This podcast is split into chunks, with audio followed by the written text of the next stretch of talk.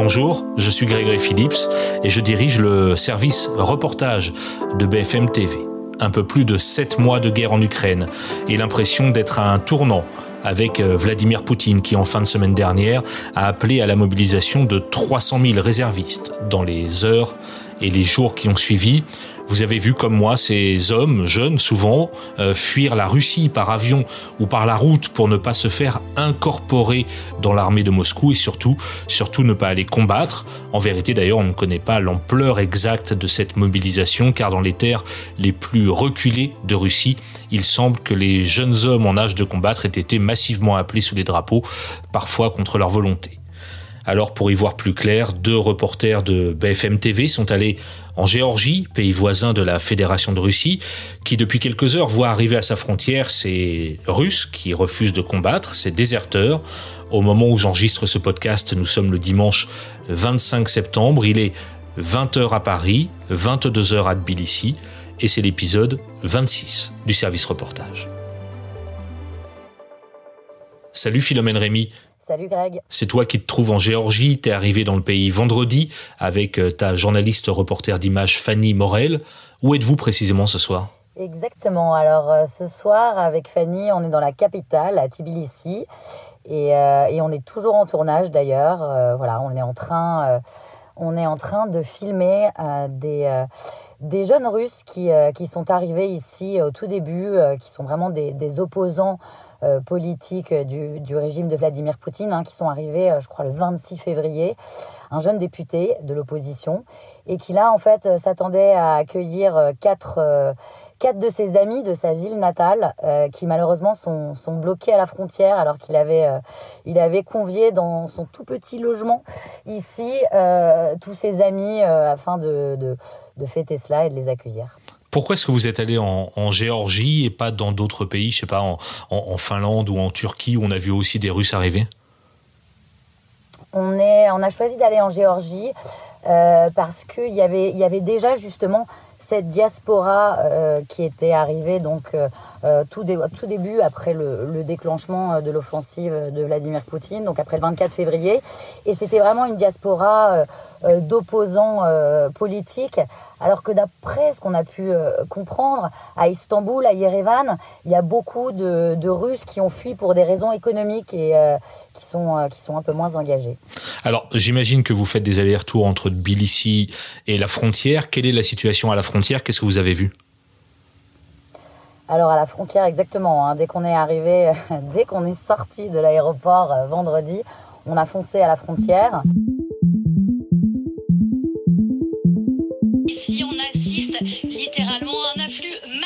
Euh, de citoyens russes, hein, et ce, depuis mercredi, euh, depuis l'annonce euh, de Vladimir Poutine. Alors là où nous nous trouvons avec Fanny Morel, donc à l'unique poste frontière qui sépare la Géorgie de la Russie, donc sur cette unique route, hein, dans cette région du Caucase, et eh bien derrière nous, côté russe, il y a déjà plus de 10 kilomètres de bouchons, hein, tout simplement des passages qui sont ralentis, car les Russes, et eh bien les autorités russes vérifient que chaque homme qui passe ce poste frontière n'est pas déjà été appelés euh, à la mobilisation. Et alors, ceux avec qui on a pu euh, s'entretenir hein, nous expliquent qu'ils ont parfois mis jusqu'à 24 heures pour passer ce poste frontière. Tous ont leur histoire, mais tous sont venus pour la même raison, échapper à la mobilisation au sein de l'armée russe.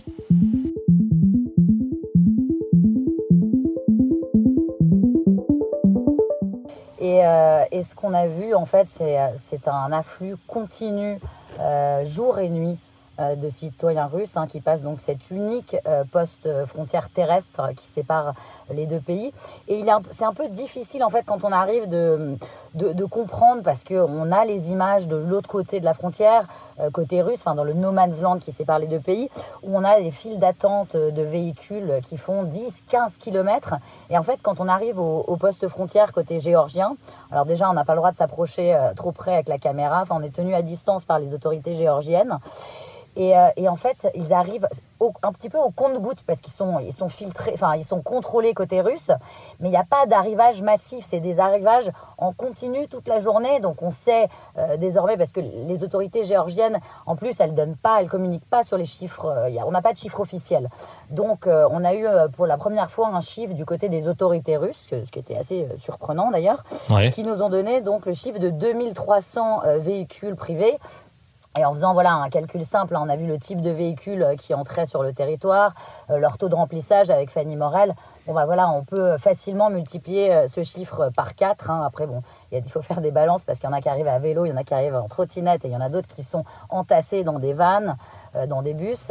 Mais, mais du coup, c'était un peu déconcertant au départ parce qu'on s'est dit, tiens, avec Fanny, il n'y a pas trop de monde. Et en fait, on comprend que c'est juste qu'ils arrivent tout le temps, toute la journée. Quoi. Il y a un véritable balai, en fait, avec des, des, des, chauffeurs qui viennent les chercher, qui les emmènent ensuite euh, directement, pour la plupart, euh, dans la capitale. Une question euh, pratique que peut-être nos téléspectateurs se posent. Comment tu fais pour échanger avec eux? Tu as un traducteur, tu parles en anglais, comment tu te débrouilles? Ouais, on a évidemment une, une traductrice, une fixeuse qui est d'ailleurs aussi une super journaliste locale. Enfin, d'ailleurs, on travaille avec deux fixeuses ici. On a une fixeuse à la frontière qui s'appelle Macho, euh, qui est euh, une, jeune journaliste de 24 ans, pleine d'énergie, parce qu'il en fallait le premier jour quand on est arrivé sous la pluie pour aller demander à tout le monde euh, d'accepter de, nous parler. Et c'était pas évident parce que y en a, enfin, ils sont en train de fuir une, éventuelle mobilisation. Donc on se doute bien que ces jeunes hommes, ils n'ont pas très envie au départ, forcément envie en tout cas de se montrer à visage découvert. Euh, et, ici, dans la capitale, on travaille avec euh, une autre euh, traductrice fixeuse qui s'appelle Irma. Alors, évidemment, le but d'aller à la frontière, c'était de parler avec ces hommes. Qu'est-ce que tu as compris de leur situation? Qui sont-ils? Est-ce qu'ils fuient effectivement parce qu'ils ont peur de la mobilisation? Quel est leur but précis? Alors, il y a, c'est un véritable mix en fait. Hein. Il y a, il y a des il y a des jeunes qui en fait, euh, des jeunes. Alors la majorité, ce sont euh, des hommes. Euh, il y en a certains qui sont venus avec leur famille, mais il y en a beaucoup vraiment qui sont partis en laissant tout derrière. Et on a remarqué qu'il y avait vraiment pas mal de jeunes en fait. Euh, pour en fait, il y a une explication très simple aussi à tout ça. Il y en a beaucoup qui attendaient par exemple de terminer leur master, de terminer leurs études. Et oui, la Russie en guerre, mais ils continuaient d'étudier. Ils se disaient bon, on, voilà. En tout cas, c'est ce qu'ils nous ont expliqué. On sait que les, les, études se terminent en juillet comme chez nous, donc euh, c'est totalement euh, plausible. Après, il y en a qui nous expliquent qu'ils n'ont jamais soutenu cette guerre. ils nous ont même dit Enfin, euh, nous, c'est pas notre guerre. Euh, on n'a pas envie d'aller tuer nos frères les Ukrainiens. En revanche, euh, quand on n'a pas les moyens, c'est pas évident de tout laisser derrière, son job, sa famille, parce qu'on peut pas forcément emmener ses parents qui sont âgés, etc. Et puis après, effectivement, il y en a certains qui semblaient moins engagés, en tout cas politiquement.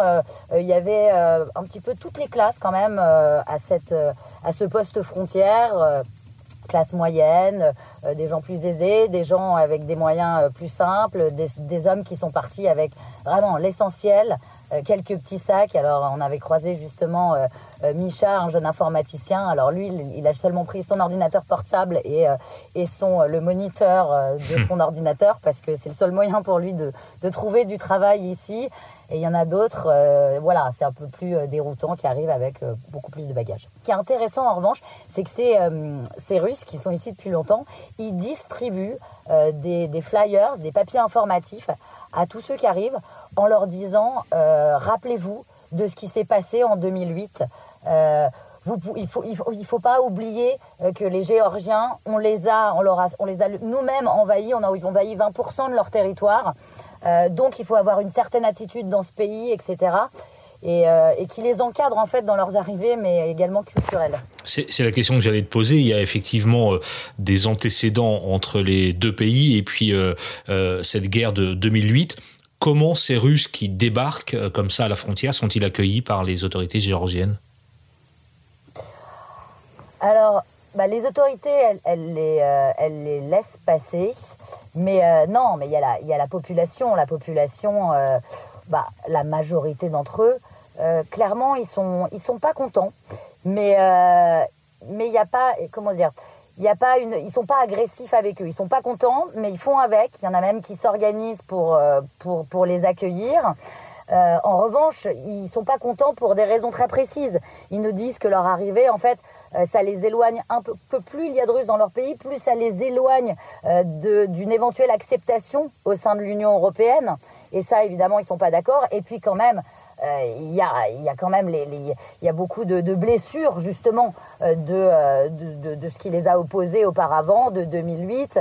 Euh, mais mais on n'a pas vu de, de, gens vraiment agressifs avec eux. Alors il y a des tags sur beaucoup de murs dans les rues de la capitale qui, qui clairement donc c'est fuck les Russes, hein, voilà. Et, et finalement mais, mais pas de. Ils se font pas insulter quand ils sont dans la rue. Et ce que les Russes nous disent, c'est que quand ils passent devant ces tags, hein, qu'ils voient, euh, qu'ils voient tous les jours, et ils sont pas en colère, ils ont plutôt honte d'être russes en fait en ce moment. Mhm. Euh, deux trois dernières questions puisqu'il est tard pour toi et tu as encore euh, un, un, tournage euh, chez les chez les jeunes gens que, que tu croises, ces hommes seuls qui qui arrivent, il y a véritablement la peur d'être envoyé à la guerre s'ils restaient en Russie. C'est ça l'idée? Ouais, oui, oui, non, non, non, vraiment, on sent qu'ils voilà, ils nous disent euh, bon, c'est une mobilisation pour le moment soi-disant partielle euh, de 300 000 hommes, mais on n'est pas on n'est pas débile. Euh, on, sait très bien que ce n'est que le début et que il y a de grandes chances que nous aussi on soit envoyés. Et ce qui est intéressant après, c'est qu'il y a une espèce de aussi de ils se disent bon. Ils n'ont pas la moindre idée, il y en a plein qui n'ont pas la moindre idée de ce qu'ils vont faire dans les prochains mois, de vraiment où est-ce qu'ils vont aller. Alors, ils atterrissent dans la capitale, ils restent deux, trois jours. Soit ils s'y sentent bien et décident de rester.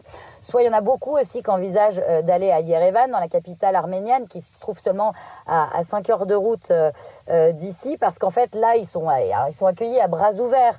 L'Arménie est quand même beaucoup plus pro-russe, on leur ouvre même un compte en banque, mais il y en a beaucoup qui nous disent en même temps, si c'est un pays pro-russe, euh, euh, enfin, je vois pas pourquoi ils communiqueraient pas avec nos autorités. On est quand même en quelque sorte, enfin, des déserteurs, même si certains n'ont pas encore été appelés à la mobilisation. Donc, on ne s'y sent pas non plus en sécurité. Hmm.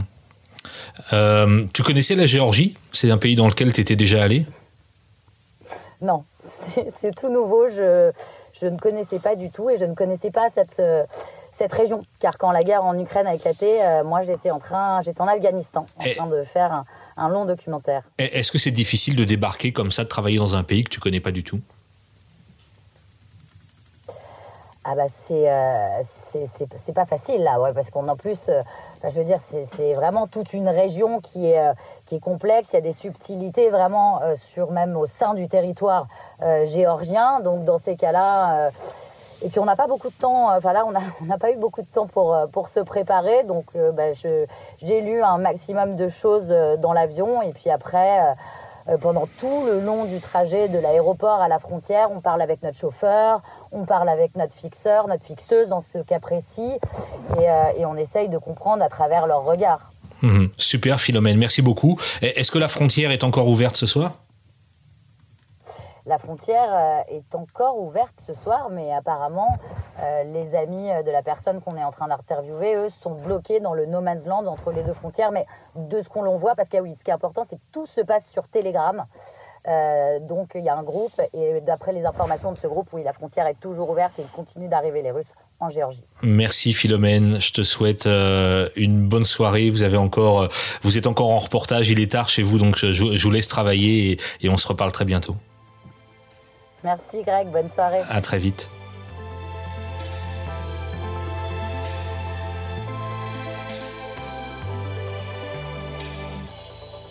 Voilà, c'était l'épisode 26 du service reportage. Vous pouvez réécouter ce podcast quand vous le souhaitez sur l'application BFM TV ou sur notre site internet. Je vous dis à très bientôt.